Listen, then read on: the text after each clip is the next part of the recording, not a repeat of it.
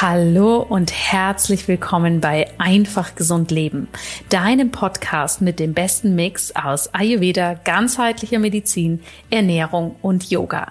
Mein Name ist Dr. Jana Scharfenberg und ich freue mich unglaublich, dass du heute hier wieder mit dabei bist. Erstmal möchte ich mich wirklich bei dir bedanken, dass du diesen Podcast hörst. Es ist mir so eine große Ehre, dich hier alle zwei Wochen und vor allem mit über 300 Folgen hier regelmäßig mit neuem Gesundheitsinput versorgen zu dürfen. Daher vielen, vielen, vielen Dank an dieser Stelle erstmal. Und wenn du auch einen Themenwunsch hast, dann zögere bitte nicht und schreib mir den doch gerne einfach per E-Mail. Mein Team schaut sich das Ganze dann natürlich an und dann können wir schauen, ob das ein Thema ist, was wirklich auch, ja, für die große Community relevant ist und das aufnehmen. Bevor wir in die heutige Episode reinstarten, ein paar Punkte, die ganz wichtig sind. Wenn du diesen Podcast am Datum der Erscheinung anhörst, dann hast du noch die Möglichkeit, heute Abend in ein ganz besonderes Webinar zu kommen. Ich lade dich ganz, ganz herzlich zu einem kostenlosen Info-Webinar ein, was den schönen Titel trägt The Future of Health. Und hier geht es aus meiner Perspektive darum, was wir in 2024 für unsere Gesundheit wirklich brauchen, auf was es ankommt und wie du dieses Jahr für dich wirklich gesund und zwar einfach gesund gestalten kannst. Und was mir ganz wichtig ist in diesem Info-Webinar, werde ich dir wahnsinnig viel Know-how an die Hand geben, aber vor allem, wie du das für dich umsetzt und wie du in das nächste Jahr reinstarten kannst. Und zeitgleich werde ich dir auch meine brandneue Version des beliebten Ayurveda for Life Jahresprogramms vorstellen. Das habe ich nämlich komplett umgearbeitet, verbessert, neue Komponenten reingebracht.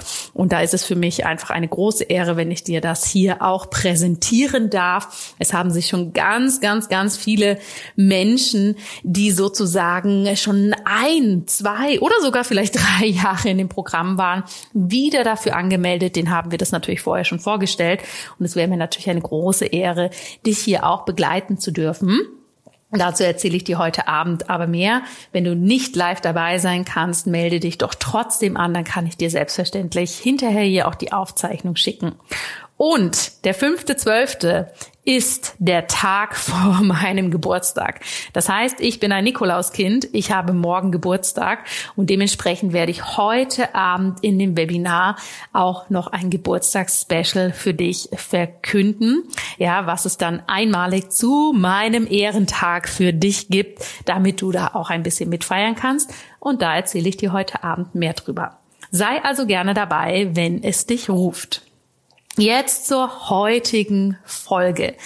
Ich habe heute einen Gast hier im Podcast, über den ich mich schon sehr, sehr, sehr lange gefreut habe, dass sie hier zugesagt hat, denn sie ist eine ganz spannende und besondere Person. Und zwar ist das Sabine Lück. Und Sabine Lück ist psychologische Psychotherapeutin und sie ist Gründerin des innovativen Therapiekonzepts Generationscode zur Behandlung. Achtung, jetzt kommt ein Wort, was du so vielleicht noch nicht gehört hast. Transgenerationaler Familientraumata. Was das genau ist, um was es hier geht, was das mit unseren Familien, unserer Herkunftsfamilie zu tun hat, das wirst du natürlich hier alles gleich in dieser Episode erfahren. Und ich bin auf die liebe Sabine aufmerksam geworden, nachdem ich ihr unglaublich spannendes Buch Vererbtes Schicksal gelesen habe. Ja, hier geht es darum, wie wir belastende Familienmuster überwinden und unser wahres Potenzial leben können. Und ich habe das gelesen und fand das unglaublich spannend. Ich habe hier tatsächlich einige Grundsätze des Ayurveda wiedergefunden. Und das ist ja natürlich für mich immer etwas, wo mir mein Herz aufgeht, wenn ich sehe, Mensch, die Psychotherapie, die Psychologie und so weiter, ja, haben hier ähnliche Ansätze integriert. Und Sabine bringt es in diesem Buch wirklich so unglaublich gut auf den Punkt. dementsprechend ist es mir wichtig, das mit dir zu teilen. Mir ist es, und jetzt kommen zwei sehr wichtige Punkte. Punkt Nummer eins, sehr wichtig, diese Podcast-Episode jetzt in der vorweihnachtlichen Zeit zu teilen, denn ich weiß, dass es für viele von uns ja auch eine nicht nur besinnliche Zeit ist, sondern das auch belastend sein kann und wir hier vielleicht auch mal an unsere Grenzen geraten, gerade wenn die Zeit ne, der Besinnlichkeit, der Familienfeste und und und kommt, dass wir merken, hey, bei mir ist das aber einfach nicht so dass du hier einfach mal einen ganz neuen Blick sozusagen auf diese Dynamiken bekommst. Okay? Das heißt, ja, wir haben die glitzernde vorweihnachtliche Zeit und dennoch dürfen wir uns auch Themen widmen, die wirklich tiefgehend sind. Der zweite Punkt, Achtung, ganz, ganz wichtig, das ist nicht unbedingt eine leichte Podcast-Episode. Wir gehen tief in verschiedene Themen rein. Es wird unter anderem, ja, natürlich nicht ausführlich, aber es wird auch mal um das Thema Tod gehen. Wir sprechen auch kurz über eine Kriegsthematik. Ja, natürlich alles im allgemeinen Setting. Es ist kein politischer Podcast, aber einfach für dich zum Wissen als Warnung vorab wenn das gerade Themen sind, mit denen du dich wirklich nicht beschäftigen möchtest, wo du sagst, das ist mir zu viel, dann möchte ich dich wirklich bitten, diesen Podcast einfach erstmal nicht anzuhören, sondern einen der, wie gesagt, über 300 schon verfügbaren Podcasts anzuhören und diesen Podcast dann vielleicht zu einem anderen Zeitpunkt zu hören. Okay, das ist mir ganz, ganz wichtig, denn ich weiß es für mich selber und das ist mir natürlich ein hoher Wert in der Arbeit mit euch, ihr Lieben. Ja, dass ihr wisst, auf was ihr euch einlasst und dass ihr wirklich immer für euch abchecken könnt, bin ich da gerade in einer guten Verfassung oder nicht. Okay? Für alle, die sagen, hey, das ist jetzt für mich absolut der richtige Zeitpunkt, da reinzugehen und hier mehr zu lernen, dann wünsche ich euch ganz, ganz viel Spaß mit diesem super spannenden Gespräch mit Sabine Lück.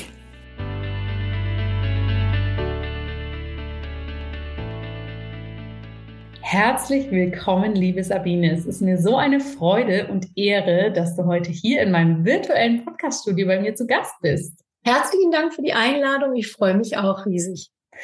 Ich habe dich natürlich meinen wunderbaren Hörerinnen und Hörern im Vorfeld ja schon angekündigt und auch vorgestellt. Und dennoch finde ich es immer ganz, ganz spannend, nochmal von meinen Gästen selbst zu hören, wie sie sich in ihren eigenen Worten vorstellen würden. Und da würde ich dich ja gerne fragen, wer bist du und was machst du?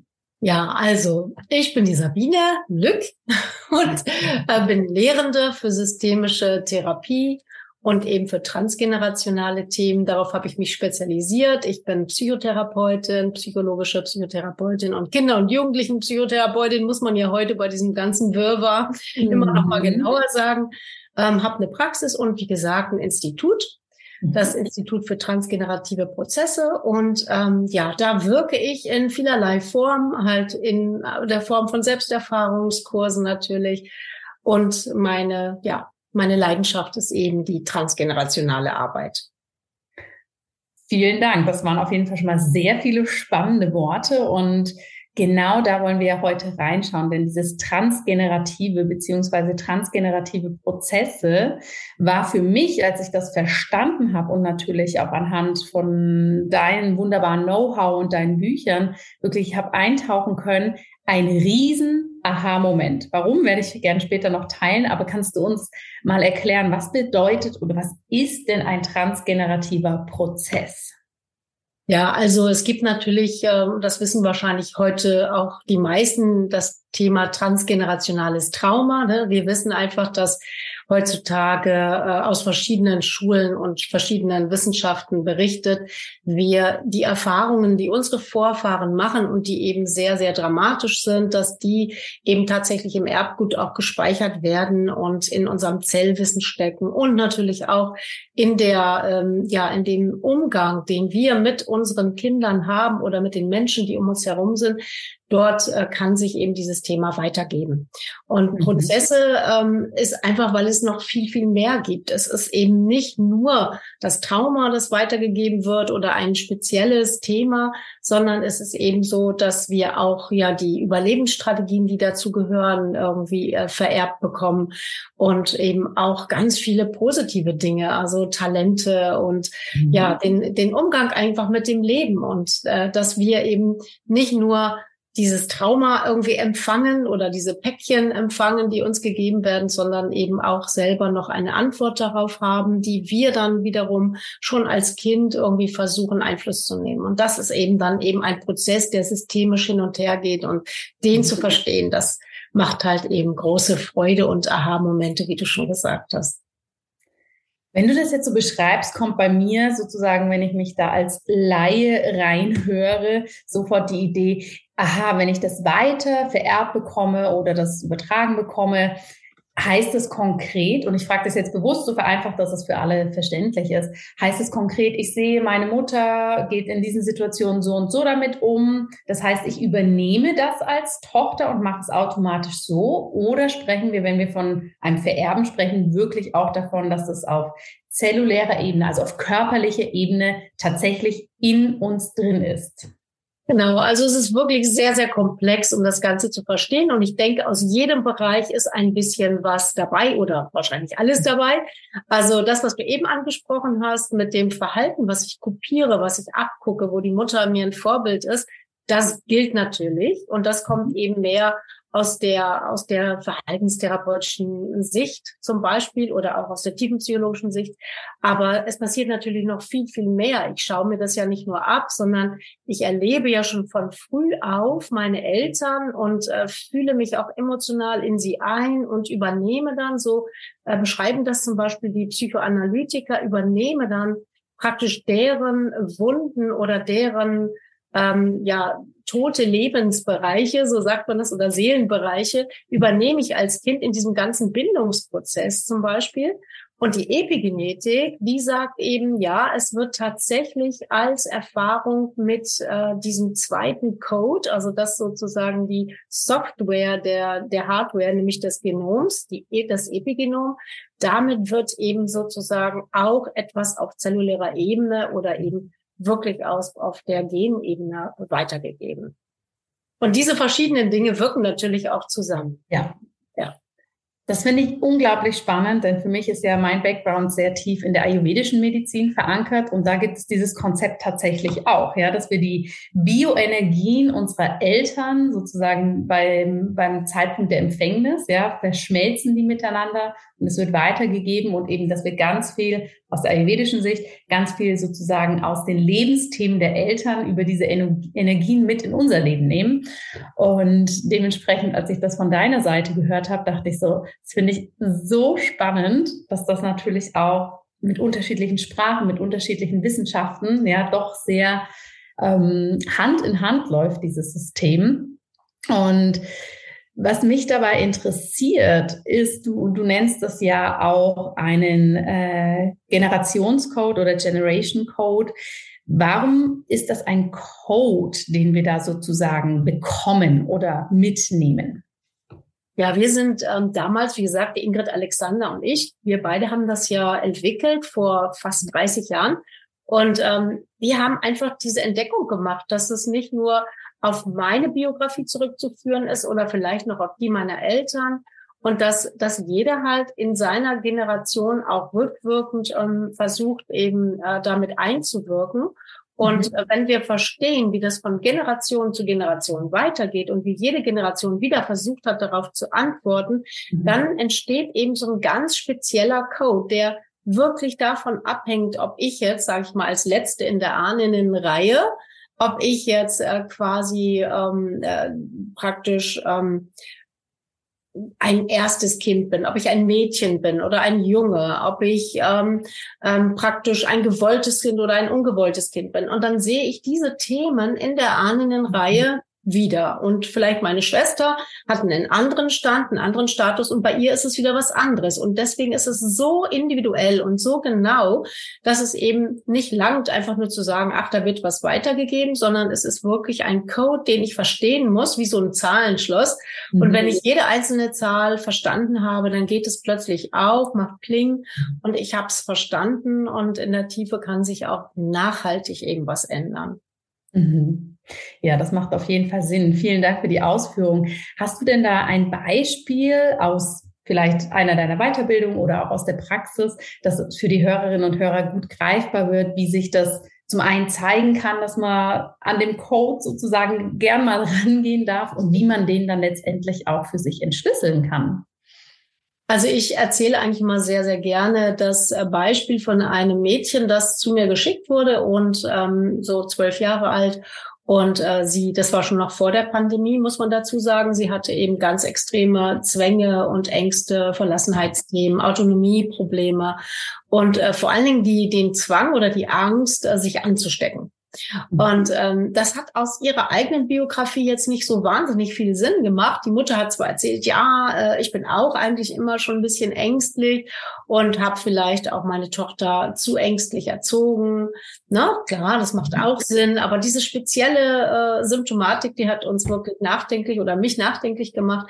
Und dann habe ich die Großmutter mit eingeladen, weil irgendwann äh, ein Thema aufkam, ja, die ist auch schon so ängstlich. Also da zog sich scheinbar irgendwie so ein Thema mit Ängstlichkeit und so durch die Generation. Und dann haben wir die ähm, Großmutter mit eingeladen und dann hat sie erzählt, und das war natürlich toll, dass sie so offen war, das zu erzählen, von ihren Fluchterfahrungen, die sie als Kind erlebt hat äh, dass sie äh, als Vierjährige auf der Flucht aus Ostpreußen ähm, erlebt hat, wie ihre kleine Schwester gestorben ist, die gerade erst geboren war, also quasi Säugling war und ähm, ja so eine Hautgeschichte äh, hatte, sich dann äh, durch die Hygieneverhältnisse, die da nicht besonders gut waren, ähm, hat sich das Ganze äh, entzündet und äh, sie ist erkrankt und tatsächlich dann daran gestorben. Und das ist natürlich ein wahnsinniges Drama mit allem drumherum. Der Krieg, die Flucht, der Vater blieb dann auch noch im Krieg. Und es gab noch ein paar andere traumatische Erlebnisse. Aber das Schlimmste natürlich für sie und ihre Mutter war der Tod dieser kleinen Schwester und diese Dramatik da drumherum. Und sie hat das so in ihrem Leben eigentlich so, sage ich mal, ganz gut weggesteckt. Bei ihr blieb einfach nur diese wahnsinnige Angst um die Kinder. Und das kann man sich ja vorstellen, ne? dass hier weitergeht, also erstmal selber erlebt, aber auch von ihrer Mutter natürlich nochmal erlebt, da muss man wahnsinnig aufpassen, gerade was Hygiene angeht. Und äh, das ist natürlich eine ganz furchtbare Sache, die darf nie, nie wieder passieren. Also das ist ja das, was wir aus Trauma lernen wollen. Deswegen kriegen wir ja dann auch Traumafolgestörungen letztendlich, weil unser Körper sagt, jede Sekunde, ich muss alles erkennen, was nur darauf hinweist, um darauf zu reagieren und vor allen Dingen zu fliehen oder ähm, dagegen anzugehen, also mit den ursprünglichen ähm, Reaktionsmitteln darauf zu reagieren. Und so entstand dann über die Generationen, also bei ihrer Tochter, dann der Mutter meiner Patientin, entstand dann eben auch äh, so eine Ängstlichkeit, aber das war noch relativ okay und man konnte das in den Griff kriegen. Also man hat sich immer viele Sorgen gemacht. Also das ist sozusagen das, was nach vorne weitergeht. Sorge ist quasi so ein Garant für Sicherheit, wenn ich mhm. immer wieder nachfrage, wie war's, bist du gut nach Hause gekommen? Also eigentlich wirklich schwer, mein Kind auch in die Autonomie entlassen kann. Und mhm. ähm, so sind wir dann in diesem Gespräch, war diese äh, Enkeltochter dann wirklich total wach und das fand sie super spannend und hat auch diese Zusammenhänge erkannt und hat dadurch eigentlich das erste Mal für sich selber auch erkannt, hui, äh, vielleicht ist das gar nicht so auswegslos, mich aus diesen Zwängen zu befreien, weil es vielleicht gar nicht meine Symptomatik ist. Also letztendlich konnte man mhm. sehen, ihre Symptomatik hätte noch viel besser zu der Großmutter gepasst als zu ihr selber. Und durch dieses Verhalten miteinander auf der einen Seite und natürlich die epigenetische ähm, Weitergabe ist das dann eben bei dieser äh, Patientin gelandet. Und sie ist genau, hat genau diese Position dieses, dieses Kindes, dieses Säuglings in der Geschwisterposition, so dass ähm, alles noch gut ging. Aber als dann bei der Enkeltochter sozusagen das zweite Kind geboren wird, da triggert das ganze System dann dieses Thema an und ich nenne das dann immer so Seelenkapseln, die dann aufgehen. Ähm, dann ist bei ihr ist das dann aufgegangen und äh, ausgebrochen sozusagen. Mhm. Sehr, sehr spannend. Wie seid ihr dann weiter vorgegangen? Weil das eine ist ja diese Erkenntnis genau. sozusagen zu genau. haben. Und ich könnte mir ja. vorstellen, wahrscheinlich reicht es dann auch nicht aus, bei der Enkeltochter sozusagen zu bleiben, wenn man den Rest der Familie ja. oder der Ahnenreihe da auch schon mit dazu an den Tisch hat holen können. Was, was das ist, weiter? das ist natürlich so, ne? Die Erkenntnis mhm. allein nicht. Und das ist das, was uns auch wirklich damals gestört hat, dass man zwar in der systemischen Therapie schon immer solche Dinge wusste und dann hat man halt Delegationen zurückgegeben oder die Päckchen wieder zurück an den Absender geschickt und ähm, das hat sich auch erstmal gut angefühlt. Aber wir haben eben erkannt, dass es nicht nachhaltig ist, weil wie wir das bei dieser vierjährigen Großmutter äh, verstehen können, als sie so klein war und so geschockt war, äh, ist sie mit ihrem ganzen kindlichen Wissen in so eine ganz tiefe Liebe für die Mutter und äh, auch dieses Drama um diese gestorbene Schwester und hat so eine, das so nennen wir das, ein Treuevertrag geschlossen. Und dieser Treuevertrag, der, der beinhaltet, dass das Kind irgendwie wirklich bereit ist, auf die ganzen eigenen Entwicklungsschritte zu verzichten, wenn sie nicht dienend sind. Also ähm, ja, die Schuldgefühle vielleicht der, der Mutter zu übernehmen. Das wäre eine Möglichkeit. Der Mutter nie Sorge zu machen, immer ganz vorsichtig zu sein, also ihre eigene Autonomie zu opfern, damit nie wieder diese Gefahr, dieses Gefühl von Gefahr entstehen kann und so weiter. Also ganz, ganz differenziert muss man das anschauen. Und dann im nächsten Schritt geht es natürlich darum, dass dieser Treuevertrag, der dann auch bei der Enkeltochter äh, gelandet ist, erstmal bewusst gemacht wird. Also wo nimmt sie sich zurück? Dann haben wir äh, mit speziellen Aufstellungsmethoden, die wir verfeinert haben, die aus der systemischen Therapie auch kommen, erstmal diesen Treuevertrag herausgefunden, den dieses Kind hat und auch den die Mutter hat mit ihrer Mutter. Und letztendlich kann man dann auch Rückschlüsse auf die Großmutter ziehen. Also bei der haben wir das jetzt nicht in, in intensiver Weise gemacht, weil sie war ja in dieser Einsitzung da. In der haben wir auch schon lösungsfokussiert gearbeitet. Aber mit dem Kind erstmal wurde klar, okay, du darfst auch nicht ähm, das Leben irgendwie leichter oder ähm, also weniger sorgenvoll erleben als deine Mutter und auch deren Mutter, weil äh, man darf die Eltern nicht an ihrer Wunde triggern, einerseits, das ist die Treue und andererseits sollte man aber es besser hinbekommen oder auch etwas machen, was wie ein Heilungsschritt für die Ahnen gilt. Und mhm. hier war so deutlich zu erkennen, als wir das aufgestellt haben, dass Mutter und Tochter versucht haben, eine glückliche, heile Kindheit zu schaffen, mhm. die die Großmutter nie hatte. Und in dieser heilen äh, ähm, Kindheit, da war das war dann so ein Bild, als ob da so eine Glasglocke, wie so eine ähm, aus diesen kleinen Schneekugeln, so eine Glasglocke drumherum ist, um ihre friedliche Welt, die sie so zusammen haben. Und die ganze äußere Welt ist ausgeschlossen. Und dann macht es natürlich Sinn, plötzlich zu verstehen, aha, wenn ich hier drin bleibe, dann ist alles gut. Aber wenn ich rausgehe in die Welt, dann wird es gefährlich und schwierig. Und das passt sogar zu dem Gefühl, was man vermutlich bei der Urgroßmutter sich vorstellen kann, weil alles war noch okay, als der Säugling, als das Baby noch im Mutterleib war. Und erst in dem Moment, als es dann kurz vor der Flucht geboren wurde und dann diese Flucht kam, dann war das ungeschützt und dann passierte dieses Unglück. Also sogar da könnte man das sehen. Also der ganze Impuls ist, bleib eng in der Symbiose mit der Mutter, geh nie hinaus in die Welt, da ist es viel zu gefährlich. Und mhm. das haben wir dann erstmal herausgearbeitet und verstanden, dass das wirklich in jeder Generation das Thema ist. Und dann ist der nächste Schritt halt zu gucken, wie komme ich dann aus diesem Dilemma raus? Weil heutzutage stimmt das ja nicht. Also klar haben wir jetzt wieder eine Welt mit ganz furchtbaren Situationen und Katastrophen, aber in diesem Leben von diesem Mädchen ist ja alles soweit gut. Also da gibt's keinen Krieg, da gibt's keinen Hunger, da gibt's keine Infektionsgefahr in dem Sinne. Das war ja, wie gesagt, noch vor der Pandemie, also das wurde da nicht getriggert, sondern es waren eben diese unbewussten, übernommenen Themen der Großmutter.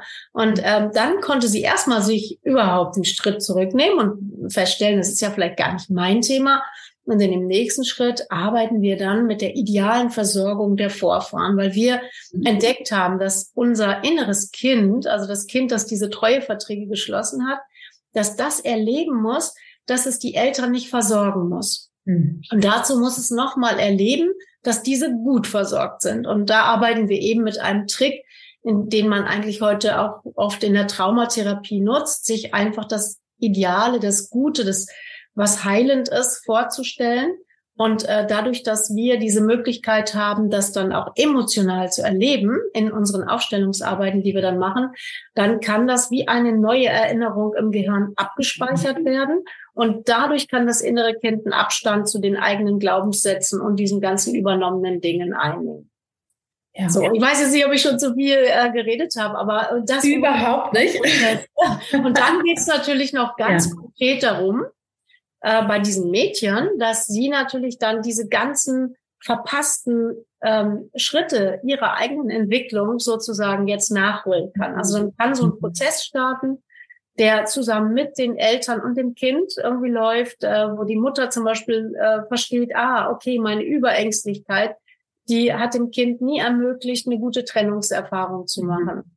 Wenn sie jetzt aber auch verstanden hat, was sie eigentlich gebraucht hätte von ihrer Mutter, ähm, dann kann sie vielleicht auch anders mit ihrem Kind äh, umgehen oder beziehungsweise war dann auch so. Wir haben das dann genau herausgearbeitet, was eben jeweils die Großmutter, was die Mutter und was die Tochter brauchen. Und dann konnte sie sich allmählich in Richtung Autonomie bewegen. Und äh, das hat natürlich dann noch ein paar Wochen und Monate gedauert, dass sie verschiedene Schritte macht und mhm. äh, erste Autonomieversuche macht. Und äh, das war ganz spannend. Und irgendwann war klar, jetzt äh, kann sie äh, diese Zwänge und diese Ängste ablegen.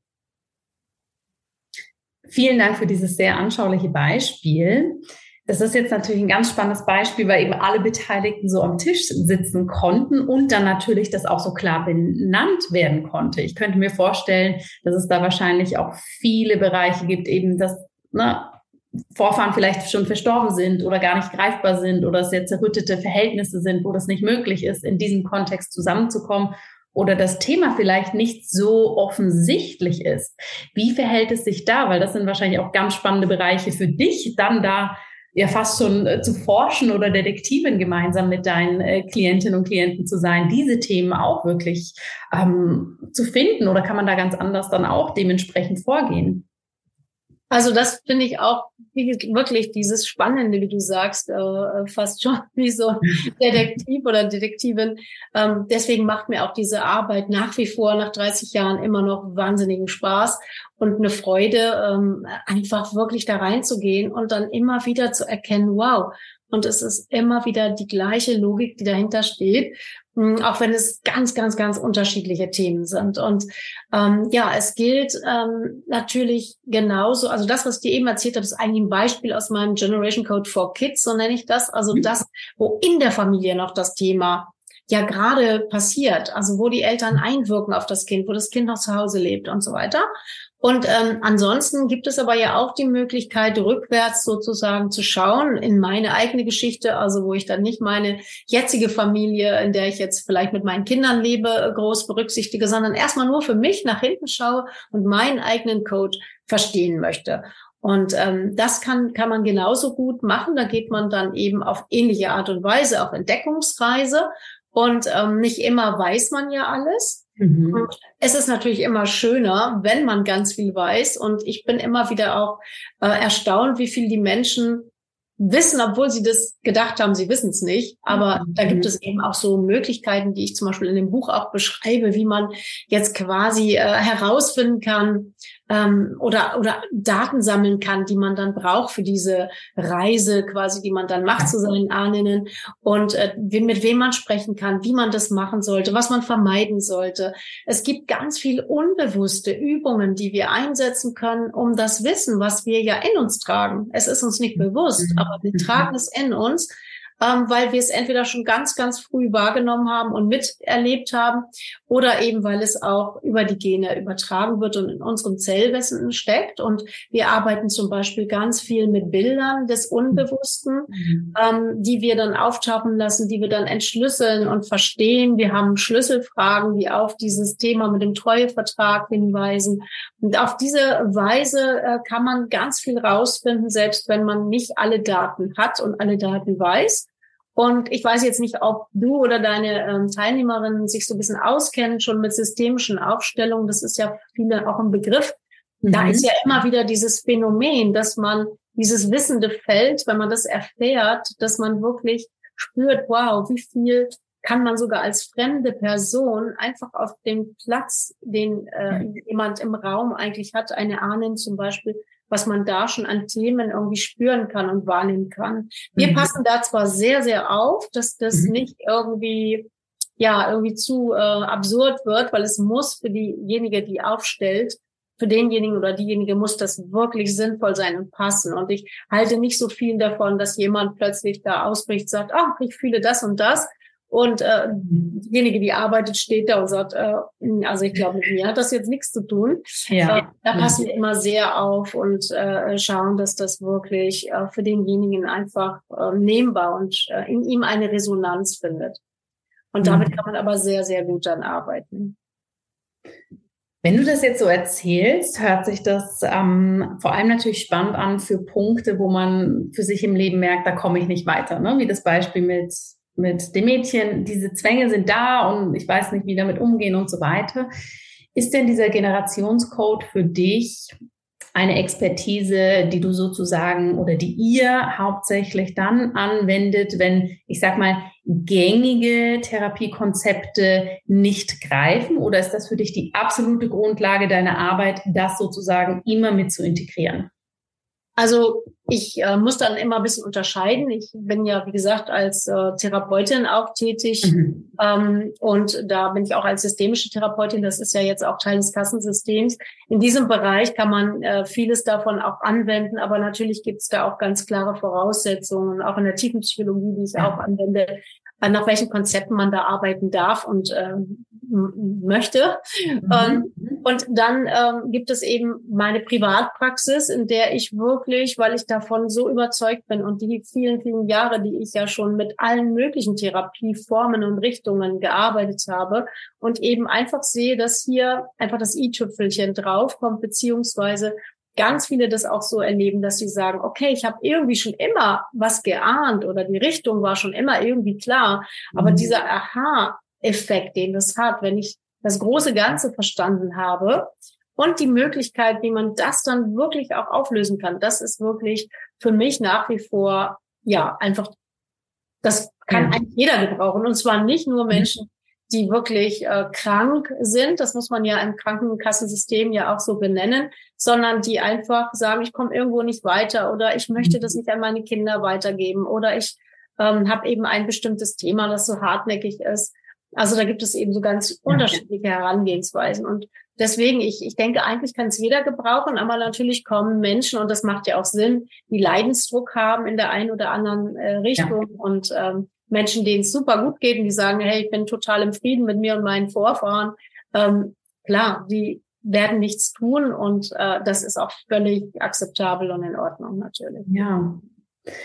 Du hast mir jetzt die nächste Frage eigentlich in dem Sinne schon vorweggegriffen, weil ich habe mir das gerade auch gedacht, wir Menschen sind ja so wundersame Wesen, die natürlich dann, wenn der Schmerzpunkt so groß ist oder wenn wir wirklich merken, wir kommen nicht weiter, dass ja für die meisten von uns ähm, dann, ne, ob das jetzt körperliche Gesundheit ist, seelische Gesundheit oder, oder, oder, dann kommen wir ja meistens an den Punkt, dass wir sagen, jetzt brauche ich Hilfe. Und andersrum ist es ja mit Sicherheit so, wenn wir über diese Prozesse sprechen, ja, natürlich viele Themen weitergegeben worden, die für uns herausfordernd sind oder die sich jetzt in unserem Leben präsentieren. Wir haben ja aber mit Sicherheit über diesen Code auch wahnsinnig viele, ähm, ich sag mal, positive Komponenten mitgenommen aus aus unserer Ahnenreihe. Macht es denn auch Sinn, sich dem bewusst zu werden und sich, sagen wir mal, aktiv mit dem auseinanderzusetzen? Hey, was habe ich für Stärken mitgenommen? Was habe ich für, ähm, ich weiß nicht, ob man in dem Kontext Talente auch sagen würde, das kannst du uns gleich vielleicht ein wenig erklären. Macht es auch Sinn, sich bewusst mit dem auseinanderzusetzen? Oder so wie du sagst, wenn ich merke, ich bin da total im Frieden, ich bin in meinem Flow, dass es gar nicht so, ich sag mal, notwendig ist, da sich wirklich mit diesem Konzept weiter auseinanderzusetzen, für sich ganz persönlich. Also unbedingt. Das, was du gesagt hast, ist so kostbar und so wichtig. Also ich fand mal so ein Beispiel, das ich gehört oder gelesen habe, so schön und benutze das immer gern. Stell dir vor, dein, dein, deine ganze Persönlichkeit, deine ganze Seele ist ein Haus und ähm, die verschiedensten Bereiche, verschiedensten Erlebnisse deines Lebens, die du gemacht hast, die sind in verschiedenen Räumen. Und dann passierte ein Trauma, das war so, so schlimm, da musstest du alles zuschließen und willst da nicht mehr rein in diesen Raum, weil diese Erinnerung mit dieser Zeit verknüpft ist und mit allem, was dazugehört. Und ähm, ja, vielleicht ist es aber so, dass hinter diesem Raum auch noch ganz, ganz viele andere Räume liegen.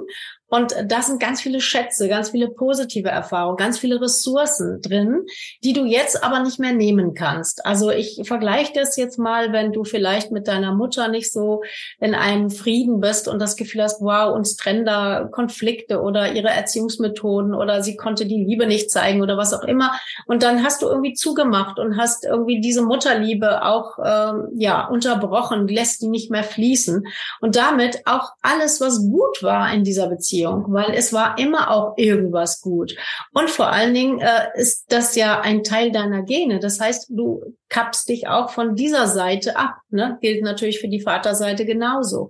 Und indem ich mit dieser Arbeit anfange und zum Beispiel schaue, war da auch was Gutes? Habe ich irgendwie Talente bekommen? Gibt es irgendwas, was ich von dieser Person auch ähm, ja mitgenommen habe, was mich in meinem Leben weiterbringt, dann äh, kann das ein unsagbares Geschenk sein und auch eine Form der Wiederannäherung an diese Person und an diese Themen, die auch nicht nur vielleicht in ihr liegen, sondern in ihrer ganzen ähm, Familie, in ihrer Ahnenrichtung. Äh, und ähm, genau, und es ist halt so, dass diese positiven Dinge, die da auch weiter vererbt werden oder auch Überlebensstrategien, die zum Teil ja ähm, weitergegeben werden, dass ich die auch nochmal überprüfen kann und mhm. sehen kann, hey, die sind ja eigentlich ganz gut. Also eigentlich ist es doch eine tolle Fähigkeit, wenn ich einfach ähm, ja an, an bestimmten Stellen auch mal was wegschalte. Warum nicht? Ne? Mhm. Oder es sind so viele starke Frauen hervorgegangen aus dieser Kriegszeit. Also mhm. diese Mütter und Großmütter, die haben eine unfassbare äh, Kraft, die sie weitergeben. Und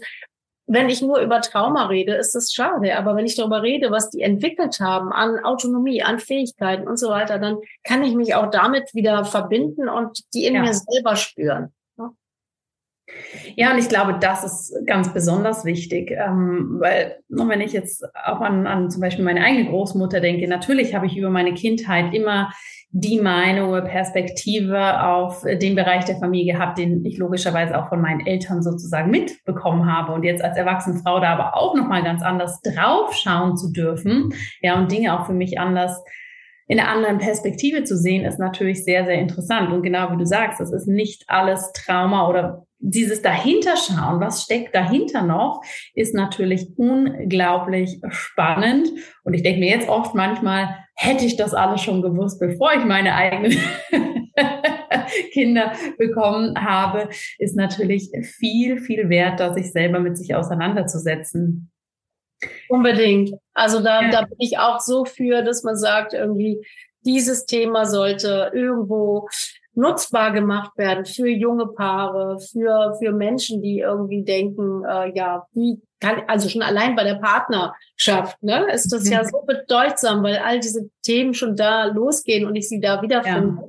Und ja. so viele Dramen sich abspielen, weil man irgendwie versucht, die Wunden aus der Kindheit und aus der Ahnenreihe zu heilen. Mhm. Und äh, auch bei den Kindern eben. Das ist ja das Schlimme, dass ich nach vorne ja weitergebe in mhm. dem Bewusstsein, ich will es besser machen als meine mhm. Eltern oder ich, ihnen soll es besser gehen als mir. Und genau dabei äh, mogelt sich sozusagen die Wunde mit ein.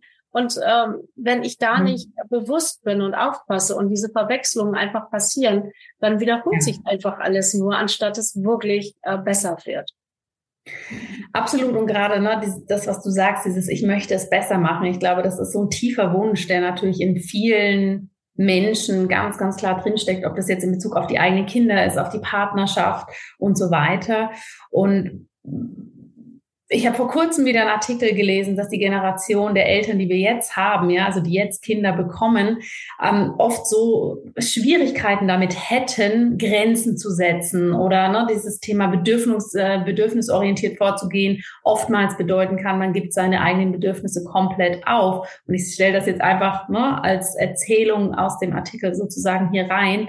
Ist das für dich, wenn wir über Generationen und Ahnen sprechen, haben wir hier auch eine kollektive Ebene, dass wir sozusagen nicht nur individuell etwas sozusagen mitnehmen, sondern auch kollektiv, dass jetzt ein oder zwei Generationen vor uns durch den Krieg zum Beispiel gegangen sind ähm, oder jetzt ne, etwas tagesaktueller natürlich auch Generationen durch Pandemien gegangen sind. Siehst du hier auch ein Muster oder muss man das wirklich sehr, sehr spezifisch individuell betrachten? Das sehe ich ganz genauso. Also die, die, die einzelne individuelle Seite und das Kollektive natürlich auch. Nur einmal, äh, glaube ich, ist, dass es auch als, ja, sag mal, als deutsches Volk. Ne? Wir mhm. haben da unsere spezielle kollektive Geschichte und natürlich aber auch die, die westliche Welt äh, anders als, als andere Teile dieser Welt. Ähm, aber insgesamt auch als Welt haben wir natürlich mit kollektivem Trauma zum Beispiel zu tun und bestimmte Dinge passieren einfach zwischen Menschen aufgrund dieser Themen. Aber wenn mhm. wir jetzt nochmal auf, äh, auf dieses Thema von dir äh, eingehen, was du eben genannt hast aus diesem Artikel, ähm, dass die Eltern heute wirklich große Schwierigkeiten haben, Grenzen zu setzen. Und ich glaube, die Generation davor hatte das auch schon in gewisser Weise. Also diese ganzen schulischen Probleme, glaube ich, die natürlich auch an dem Schulsystem mitliegen, aber nicht nur ähm, die haben natürlich genau damit zu tun, dass wir in der Vergangenheit so viel Rigidität erlebt haben. Also wenn wir zurückdenken, ich meine, so weit weg ist die Kaiserzeit noch nicht, die preußische Zeit oder äh, die Zeit irgendwie, aus der dieses Buch, ne, die ähm, deutsche Mutter und ihr Kind, das ist vielleicht ein Begriff, das ist äh, dieses ja aus der Nazizeit stammende Erziehungskonzept, wo man wirklich überhaupt nicht auf die Bedürfnisse eines Kindes eingegangen ist, was übrigens immer in allen Ländern irgendwie nach diesem Prinzip folgt, wo es Diktaturen gibt und wo man kein Interesse daran hat, dass der Mensch individuell wird und irgendwie ein gutes Gefühl für sich selbst hat, weil je besser ein Mensch mit sich selber im Kontakt ist und mit seinen Gefühlen, desto weniger ist er vielleicht bereit, irgendwie solchen äh, Führern zu folgen ja. äh, oder sich einfach alles gefallen zu lassen. Aber auf jeden Fall ist das dieser Wunsch, es soll besser werden, es soll nicht so ein strafendes Elternteil im Hintergrund sein. Viele haben zumindest jetzt heute noch Großväter oder Großeltern erlebt, die geprügelt haben. Mhm. Also äh, es wurde ja, es war ja extrem und ganz viel diese diese Kriegszeit in die Erziehung gerutscht ist durch Strenge, durch äh, durch gleichzeitig sich nicht einfühlen, weil in sie wurde man wurde sich auch nicht eingefühlt. Mhm. Und das möchte man jetzt besser machen. Und genau hier findet aber eben oft diese Verwechslung statt. Es entsteht etwas Extremes, wie bei so einer Schiffsschaukel. Es geht komplett in die andere Richtung. Und an dieser anderen Ecke wird genauso viel, sage ich mal, wieder falsch gemacht, weil es ist genauso ähm, verletzend für ein Kind, wenn ich ihm nicht zeige, wie es sich begrenzen kann. Weil Grenzen in einem sicheren, gesunden Rahmen sind ganz, ganz wichtig dafür, dass ich überhaupt mit mir selber umgehen kann, dass ich überhaupt ein Nein sagen kann, dass ich spüre, ich habe Grenzen, dass ich lerne, die Grenzen anderer zu respektieren. Das sind alles so wichtige Dinge beim Thema Grenzen und das greife ich zum Beispiel auch vor allen Dingen in meinem ersten Buch sehr auf, dass ich da genau beschreibe, was bedeutet es, dieses Grundbedürfnis nach Grenzen. Das ist meiner Meinung nach ein Grundbedürfnis, dass mhm. das wirklich erfüllt wird und auf eine absolut gute, passgenaue Weise, ne? die nicht mhm. bedeutet, mhm ich sehe deine Bedürfnisse nicht, die aber auch zeigt, wo die Verantwortlichkeit liegt und wer wann irgendwie übernehmen muss und dass ich nicht einfach meinem Kind alles erlauben kann und dann glaube, so laissez-faire, äh, damit habe ich meinem Kind mhm. was Gutes getan. Und zeitgleich meine eigenen Bedürfnisse komplett missachtet. Ne? Ja, genau, ja. genau. Das kommt ja mhm. dazu. Und dann lernt ja so ein Kind auch nicht im Kontakt, ah, Ne? Auch eine Mutter, auch ein Vater hat Bedürfnisse und mhm. es lernt auch vor allen Dingen nicht, zeig mir mal, wie du das machst. Also es ist ja. kein Vorbild in den Eltern. Ne? Und dann, also ich habe zum Beispiel wirklich eine Mutter gehabt, die ein Kriegskind war und die ähm, wirklich äh, so, so sozusagen äh, aus ihr, aus ihren Erfahrungen ist jemand geworden, der wirklich gesagt hat, ich bin gar nicht wichtig. Hauptsache, ich bin für andere da. Mhm. Und äh, so wirklich so ein Engel war, der wirklich immer nur für andere da war und die Bedürfnisse anderer gesehen hat. Was es für mich so schwer gemacht hat, später ein, ein Gefühl dafür zu bekommen, wie kann ich denn selber auch Grenzen setzen? Wie kann ich, weil das ja auch so erstrebenswert ist, so ein Engel zu sein, ja, wie kann ich eine normale äh, Person werden, die auch mit einem guten Gefühl, also ohne schlechtes Gewissen auch mal an sich selber denkt und sagt, nein, äh, das ist mir zu viel. Und das ist eben genau das, was dann in eine falsche Richtung läuft. Ja. Im Gesundheitsbereich stoße ich auch oft mit meinen Klientinnen und Klienten eben an den Punkt, dass sie eigentlich wissen, na, so sollte ich gesund leben, so möchte ich das auch, sozusagen der Wunsch auch ganz, ganz tief da ist und dennoch sie auch häufig Dinge zurückhalten. Ne? Das kann, sage ich mal, sich an der Oberfläche zeigen, wie, oh, wenn ich jetzt anders koche, das wird mein Mann nicht mitmachen. Oder wenn ich ähm, jetzt beim Familienessen sage, ich esse anders, dann gelte ich als kompliziert und, und, und. Und ich erlebe es eben häufig da auch, dass es so eine tiefgehende Ebene braucht, sich selber diese Gesundheit überhaupt erst zu erlauben, ja, oder das für sich umzusetzen.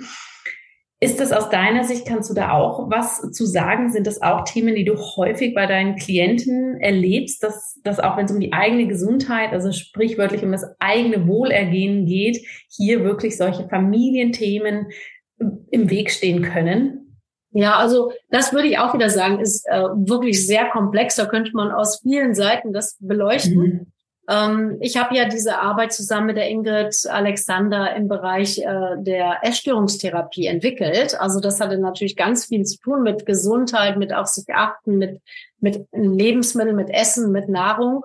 Ähm, also da könnte man schon ganz viel sagen. Da gibt es auf der einen Seite auf jeden Fall ähm, ja die Themen, die transgenerationalen Themen, die sich hier auf Körperebene dann austragen im eigenen äh, Leben sozusagen, mhm. so ein innerer Krieg quasi, zum Beispiel bei der Magersucht. Ne?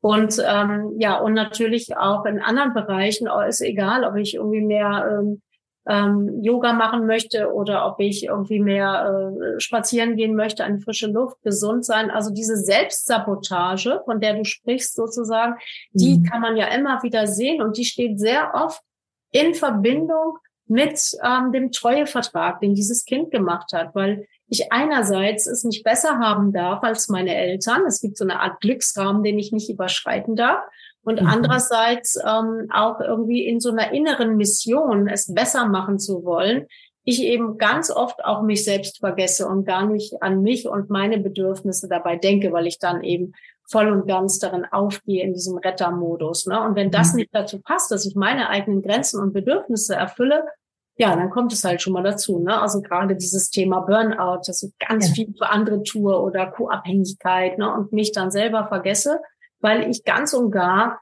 in dieser Mission lebe, der, der Rettung der anderen, das mhm. vergesse. Ne? Oder eben auch es mir selber nicht wert bin, weil mhm. das Thema Selbstwert äh, auch sehr, sehr eng zusammenhängt mit diesen Treueverträgen. Darf ich denn eigentlich auch mal zu mir selber Nein sagen, ja. wenn es um was Schlechtes geht? Also ne? nicht so viel Fernseh gucken, nicht so viel Alkohol oder wie auch immer. Mhm. Und mhm. da Ja sagen, wenn es um was Gutes geht und mich auch durchsetzen. Ne? Das war ja. nochmal so ein bisschen andere ähm, Richtung, wie du da gesagt hast. Wenn ich etwas gut finde, kann ich dafür einstehen, kann ich auch mhm. nach außen das so kommunizieren. Das ist mir super wichtig und das mache ich jetzt. Und ähm, dann müssen eben andere auch ja sich mal umstellen oder aber man findet Kompromisse. Ja, ja. Kannst du das vielleicht, weil wir haben das am Anfang mit reingenommen ins Interview und dann gar nicht so nochmal auf den Punkt für alle erklärt, das Thema Treuevertrag. Genau. Das ist das ein Treuevertrag, dass das ja. vielleicht alle nochmal für sich bewusst mitnehmen können, die hier zuhören. Genau. Der Treuevertrag, also haben Ingrid und ich äh, das äh, rausgefunden für uns, ist sozusagen die Antwort auf den archaischen Grundkonflikt. Der archaische Grundkonflikt ist eigentlich unser Lebenskonflikt. Wir kommen nämlich auf die Welt und sind äh, unsagbar abhängig. Wir können ja gar nichts alleine. Wir können unseren Kopf noch nicht mal heben. Wir können uns nicht alleine ernähren. Wir brauchen die Bindungspersonen, die uns wohlgesonnen sind, die uns behüten, die uns ernähren, die uns äh, eine relativ lange Zeit ähm, beschützen. Ich sage jetzt mal mindestens so bis 16 sollten sie irgendwie da sein. Und äh, deswegen ist das Thema Bindung natürlich ein ganz, ganz, ganz großes und das Thema Überleben. Ich muss überleben. Also es gibt einen regelrechten Trieb zu überleben, der ist sehr, sehr stark und die Natur hat uns einiges dafür mitgegeben, nämlich dass wir auch uns binden wollen an die Eltern und dass wir auch ganz viel mitbringen, wie zum Beispiel das Kleinkindchen-Schema, also dass man uns einfach süß findet und ein Pflegebedürfnis hat den Kindern gegenüber, aber auch dass wir in der Lage sind, und das ist sehr, sehr spannend auch schon in anderen Büchern beschrieben, wie der Kind, wie das Kind, der Säugling schon Möglichkeiten hat, wirklich die Eltern zu stabilisieren oder für die da zu sein. Und das nutzt das Kind sozusagen. Also es äh, versucht auf die Eltern einzugehen, irgendwie von ihnen äh, sich auf sie einzustellen, so dass sie stabilisiert werden. Und andererseits gibt es aber diesen ganz, ganz tiefen Drang in uns nach Autonomie, nach Individualität, nach Selbstfindung und so zu spüren, wer bin ich eigentlich als eigenes einzelnes Wesen in dieser Welt. Und da geht natürlich auch die ganze Weiterentwicklung hin. Und auch die ist ein wirklich archaisches Bedürfnis. Also darum geht's eigentlich hier auf dieser Welt. Um diese beiden Dinge. Ich komme auf die Welt, das Leben soll erhalten werden und ich möchte mich weiterentwickeln. Und bei den Eltern, die wir haben, die ja alle nicht ideal versorgt wurden, durch alles, was so passiert ist, Kriege, Umweltkatastrophen, was auch immer, ist keiner von den Eltern so gut ausgestattet, dass er beides wirklich gut kann, also uns mhm. wirklich gut annehmen kann und für uns da sein kann und äh, all diesen, diesen fetten Job machen kann mhm. und gleichzeitig aber bereit ist, uns Kinder loszulassen, in die Welt zu gehen und ähm, und so weiter. Und das findet ja schon ganz früh statt. Also schon wenn das Kind anfängt zu krabbeln, ähm, ist es spannend, kann eine Mutter jetzt ihr Kind loslassen oder ein Vater. Und äh, diese Themen, also weil zum Beispiel Eltern ihre Kinder für sich brauchen, weil sie vielleicht in einer tragischen Situation sind, wo sie Trost brauchen oder weil sie sich in dem Kind verwechseln und so weiter. Dadurch mhm. sind alles so die Punkte, warum das nicht gelingt. Und ja. das Kind hat dann den Trick entwickelt zu sagen, okay, also unserer Meinung nach, ne? Dann muss man eben diese Eltern reifen lassen. Dann müssen die irgendwie heilen. Und äh, das spürt das Kind eben auch durch äh, die, die Genetik und was es alles so mitgenommen hat in seinem Zellwissen. Ah, okay, da hat die Mutter ihre Wunde und genau an dieser Stelle oder der Vater ähm, nimmt sich das Kind zurück. Also ich nenne fünf Heilungswege, äh, mit denen das Kind dann sozusagen darauf reagieren kann. Ne, unter anderem sich selber zur Verfügung zu stellen, wie in unserem Beispiel vorhin, ähm, dann eben zu sagen, okay, ich bin dann das innere Kind dieser Großmutter, das man nochmal versorgen kann und ihr eine heile Welt schenken kann. Mhm. Also so weit geht das. Auf jeden Fall ist der Vertrag so, dass das Kind sagt, okay, an der und der Stelle entwickle ich mich nicht weiter oder ich entwickle ganz bestimmte Seiten, die für dich, Mutter, Vater, sinnvoll sind. Ich ersetze vielleicht auch jemand, der nicht da ist, der dringend gebraucht wird und so weiter. Und ähm, dadurch entsteht eben ein, einem, ja, etwas, was, wo die Identität blockiert wird, wo das Potenzial sich eben nicht voll entfalten kann. Und ja. dieser Treuevertrag ist eben früh geschlossen von dem Kind. Und wenn wir erwachsen sind, müssen wir erst dieses Kind sozusagen in der Tiefe verstehen und was es da eigentlich gemacht hat damals und wie diese Mission ist, weil die bleibt ein Leben lang erhalten. Die, die setzen mhm. Beziehungen um und das ist auch noch ein ganz, ganz spannendes Thema, zu sehen, wie Paare sich finden und wie sie auch mit ihren Treueverträgen versuchen, gegenseitig nochmal Heilung zu bringen. Ähm, mhm. und so weiter. Und wie gesagt, bis hin zu den Kindern, auf die wir das übertragen. Aber auch auf Freunde und Freundinnen, auf den Job wird es übertragen, überall hin. Also man kann es wirklich mhm. überall sehen. Und deswegen ist das so ein entscheidender Punkt, den zu entschlüsseln und den dann auflösen zu können durch diese ähm, ja, positive Veränderung äh, mhm. der Vergangenheit. Das ist wirklich so spannend, liebe Sabine. Herzlichen Dank für diese Ausführung. Und ich glaube, allen Hörerinnen und Hörern ist jetzt schon klar, dass das natürlich ein Riesenthema ist, ne? sehr, sehr viele ähm, Ebenen drin hat, wo man sich reinfinden darf. Aber kannst du vielleicht so, ja, so zum Ende unseres Interviews hin nochmal sagen, was sind aus deiner Sicht die wichtigsten Punkte für unsere Hörerinnen und Hörer, die jetzt zuhören und sagen, ja, okay, ich verstehe. Ich habe auch in meinem Leben ein Thema, ne, an dem ich immer wieder irgendwie vielleicht ja, mir die Zähne ausbeißt, sagen wir es mal so. Was sind aus deiner Sicht ein paar Steps, die jeder für sich machen kann, ohne, sagen wir mal, dich sofort anzurufen und zu fragen, ob wahrscheinlich in deiner sehr vollen Praxis noch ein Termin frei ist. Genau, das stimmt. Die ist, die ist absolut überfüllt, aber man leider gar nicht erst anrufen. Aber äh, genau, ich, es, wie gesagt, ich habe ja äh, tatsächlich äh, dieses Buch deshalb geschrieben, mhm. Vererbtes Schicksal, damit äh, Menschen auch sich alleine auf den Weg machen können. Ähm, es gibt auch ein, ein Online Online-Format bei Sinnsucher, da kann man auch selber äh, wirklich sich auf diesen Weg machen. Das sind schon sehr niedrigschwellige Ansätze. Mhm. Ähm, also praktisch mit äh, einer äh, ja, Online-Begleitung, also nicht einer persönlichen eins zu eins, sondern man kann sich dieses Programm dann kaufen und wird dann mhm. da so durchgeleitet durch dieses Thema.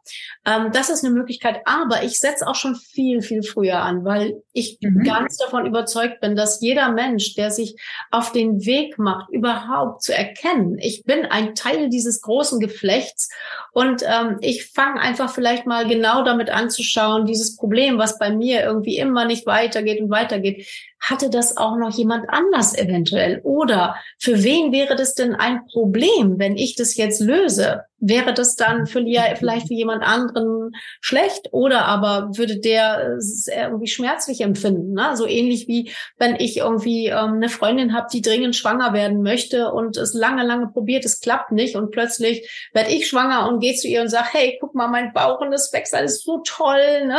Das würde ich mhm. auch nicht machen. Bei der Freundin würde ich vielleicht nur sagen, ja, ich bin schwanger. Ne?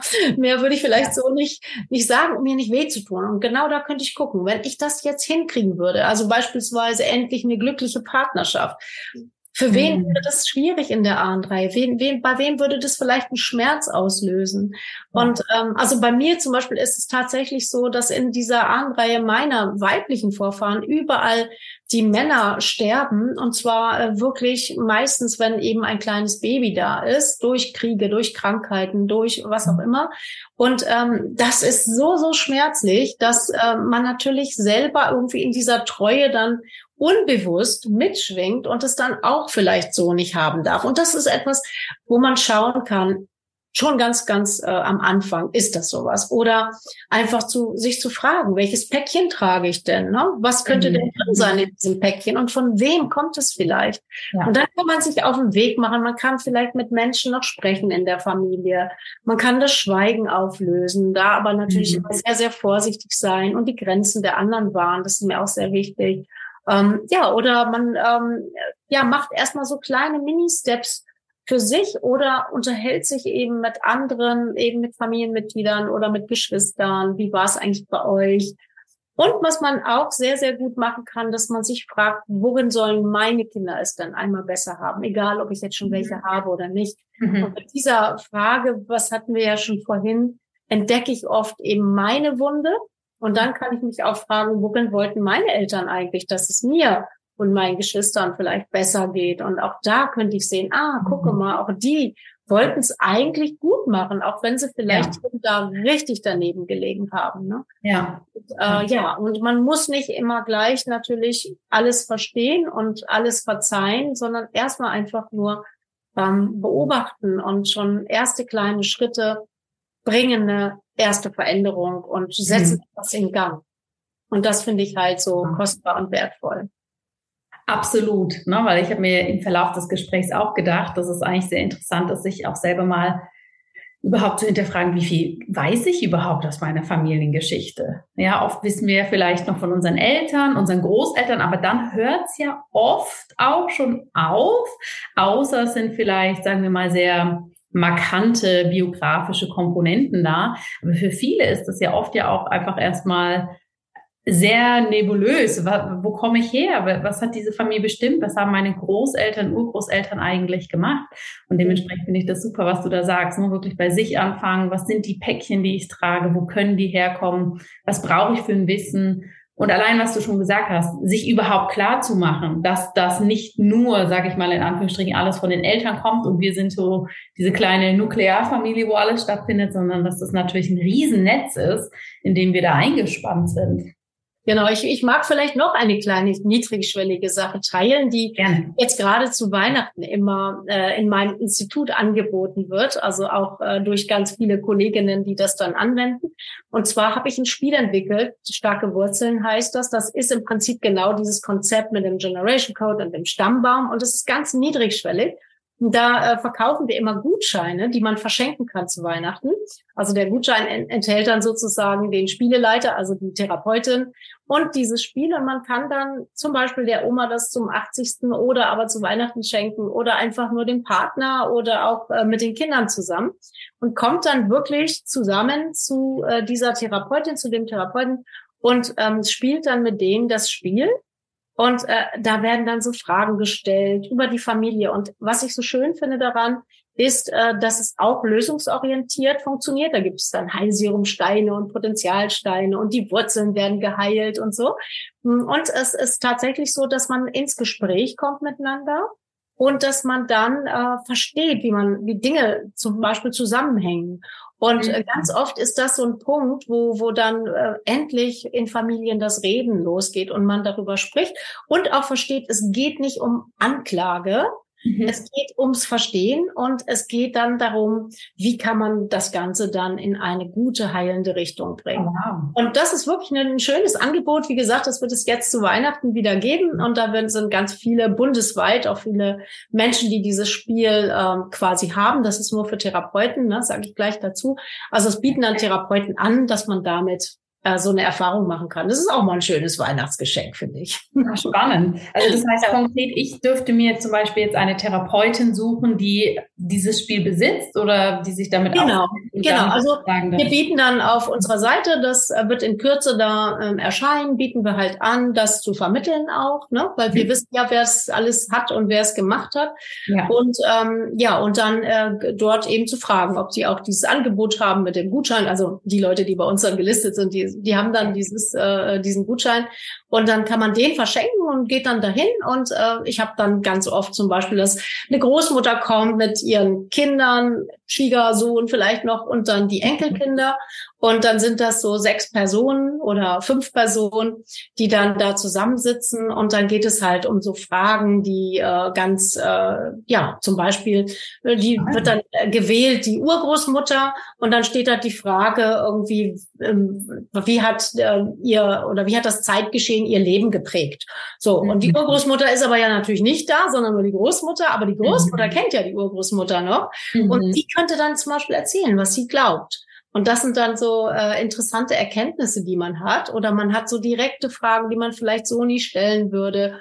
Ja. Oder man malt zusammen das Familienwappen. Also da ist es sehr, sehr variationsreich, dieses Spiel. Und man macht dabei eben sehr intensive Erfahrungen und es wird geleitet, eben weil es auch passieren kann, dass Trauma aufgedeckt wird. Deswegen ist so wichtig, dass so eine Spielleitung dabei ist, die sich, die ja. gut ausgebildet ist und die dann weiß, wie ich dann in dem Moment damit umgehen kann. Ja. Und äh, genau. Und ähm, ja, wenn wenn jemand jetzt Lust hat aus deinem Kreis, aber so schnell wirst du das nicht äh, veröffentlicht haben. Ähm, ich habe aber für dich vielleicht. Ich habe jetzt am 23. also diese Woche ähm, biete ich kostenlos so ein Spiele, so ein Spiele online an, also so ein Spieleabend online an, wo man das einfach auch mal kennenlernen kann und äh, machen kann. Und es ist kostenfrei und man kann einfach schauen, wie ist das eigentlich und wie geht das eigentlich. Aber ich glaube, dass äh, so schnell kommt ein Podcast nicht raus. Ganz so schnell schaffen wir es nicht. genau. Ja. Aber was ich so toll finde, neben dem, was du inhaltlich machst, liebe Sabine, ist natürlich auch, die Art und Weise, wie du das vermittelst. Ich muss ganz ehrlich sagen, ich habe bis jetzt zu diesem Zeitpunkt noch nie davon gehört, eben dieses ne, therapeutische Spielen und dass man das da auch wirklich auf solche Ebenen machen kann. Und das finde ich einfach großartig, dass du ähm, neben deiner Praxis, neben dem therapeutischen Spielverlag natürlich dann auch noch Menschen ausbildest und so breit, ja, sag ich mal, in so unterschiedlichen Ebenen dieses wirklich spannende Wissen nach draußen bringst. Also da Hut ab, da habe ich großen Respekt vor und finde das irgendwo auch sehr visionär, dass du da eben so einen 360-Grad-Blick drauf hast. Dafür vielen, vielen Dank. Mich würde natürlich auch noch interessieren, neben dem, dass ich mir das auf jeden Fall mit dem Spiel anschaue, wie bildest du aus und weiter? Hast du dich darauf spezialisiert, dieses ähm, transgenerative Wissen vor allem an Therapeuten und Therapeuten weiterzugeben? Oder ist das ein ganz eigenes Berufsfeld, wo ich sage mal in Anführungsstrichen nicht ohne Vorkenntnisse ähm, in den Genuss kommen kann, dieses Wissen vertieft zu lernen? Wie hat sich das für dich ergeben, dass du sagst, Mensch, neben all dem, was ich tue, möchte ich dieses Wissen unbedingt auch noch so weitergeben? Genau, dieser Drang wird natürlich immer stärker, je älter ich auch werde, dass ich sage, ach, ich möchte nicht the one and only sein. Also das bin ich ja schon lange nicht mehr. Ne? Also es gibt ganz viele, die das auch schon gelernt haben und anbieten, aber eben immer noch nicht genug. Es gibt so viele Anfragen von Menschen, die diese inhaltliche Arbeit machen möchten und ich brauche einfach da noch mehr Verstärkung von Menschen, die überall ähm, in unserem Dachraum, wie man so schön sagt, ähm, auch irgendwie das mit anbieten also auch ne, für die Schweiz oder für Österreich und so weiter. Mhm. Und ähm, genau, und ich habe mich darauf spezialisiert, sozusagen in mehreren Bereichen auch die Menschen fortzubilden. Also einmal wirklich klassisch die Therapeuten und Therapeutinnen, mhm. die das Konzept so anbieten äh, mit den vier Wochenenden und dass man diesen Code auflöst und alles, was man dafür braucht, eben ganz viel Traumawissen natürlich auch und so. Das, das ist einfach speziell für Therapeuten und Menschen, die da schon mehr ausgebildet sind. Ähm, dann gibt es aber auch noch eben die äh, Pädagogen, die äh, in, in, in Hier und Jetzt arbeiten mit den Familien, wo es mhm. dann um dieses Generation Code for Kids geht. Da ist auch viel Pädagogik noch zusätzlich mit drin, sein eigener Ausbildungsgang. Und dann habe ich ähm, äh, jetzt einen ersten Durchgang gemacht und der war sehr erfolgreich für transgenerational biografisches Coaching. Das war auch super, weil eben auch ganz im ganz niedrigschwelligen Bereich schon, im Coaching-Bereich es oft nicht weitergeht, genau deshalb. Und das ist eine Weiterbildung, die auch aufzeigt, wie kann ich mit transgenerationalen Themen trotzdem begrenzt arbeiten. Und es ist aber ein, ein großes, äh, ein großer Win-Effekt für die Menschen, weil es nach vorne geht und ja. äh, wirklich äh, Blockaden irgendwie aufzulösen vermag.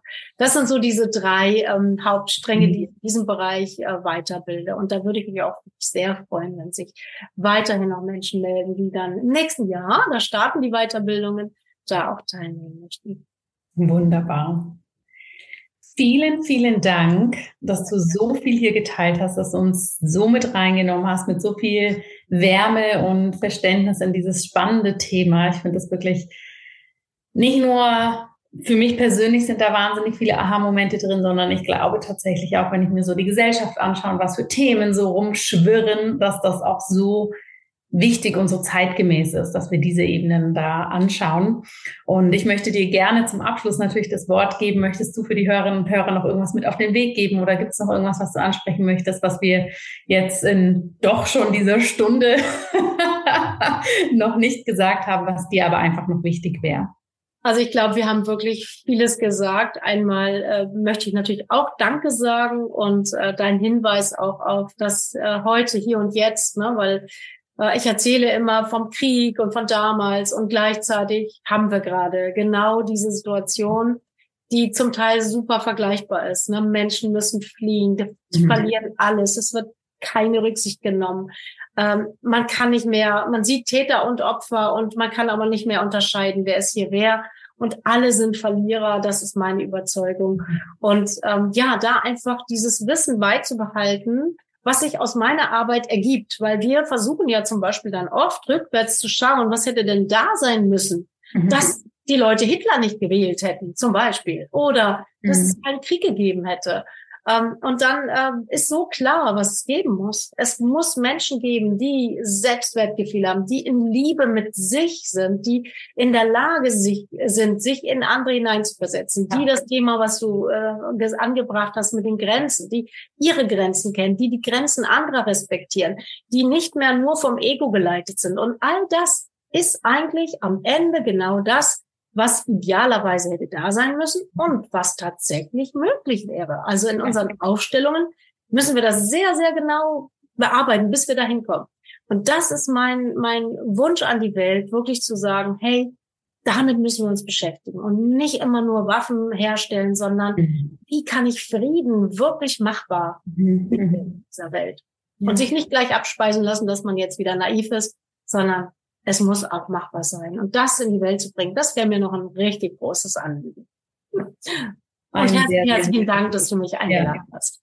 Vielen, vielen Dank, dass du da warst. Und wir verlinken natürlich alle Infos zur lieben Sabine, zum Buch, was sich wirklich, wirklich lohnt zu lesen, muss ich auch nochmal hier betonen. Deiner Weiterbildungsseite, zur Spielseite werden wir alles mit reingeben, dass ihr euch da natürlich, liebe Hörerinnen und Hörer, umschauen könnt. Und ja, es ist, es ist eine spannende Arbeit. Und wie Sabine sagt, ne, das ist jetzt hier auch kein Thema, was nur leicht ist, aber es lohnt sich, weil ich bin ja auch mit der tiefen Überzeugung, die Dinge sind ja da, ob wir hinschauen wollen oder nicht, sie sind ja trotzdem da und dann ist es oftmals natürlich langfristig der schönere Weg, sich damit auseinanderzusetzen und das ist für mich persönlich eine ganz tolle Art, wie wir das alle machen können. Von dem her danke für dein Sein und danke für deine Expertise.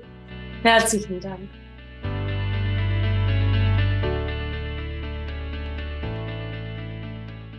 Ihr Lieben, ich hoffe natürlich sehr, dass dieses Thema spannend für euch war, dass ihr so einiges für euch habt in diesem Gespräch mitnehmen können, dass es zum Nachdenken anregt.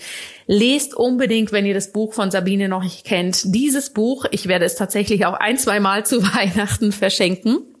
Denn ich finde, es gibt nichts Besseres, als sich wirklich seine eigenen Themen anschauen zu können. Und wenn wir uns heute Abend im Webinar sehen, freue ich mich natürlich unglaublich. Schau dafür super gerne in die Show Notes. Dort findest du alle Informationen und selbstverständlich findest du zu Sabine Lück, zu ihrem Buch, zu ihren Angeboten, zu ihren Aus- und Weiterbildungen auch alles in den Show Notes. Jetzt wünsche ich dir erstmal von Herzen einen wunderschönen Tag und hoffentlich bis heute Abend. Alles Liebe, bleib gesund, deine Jana.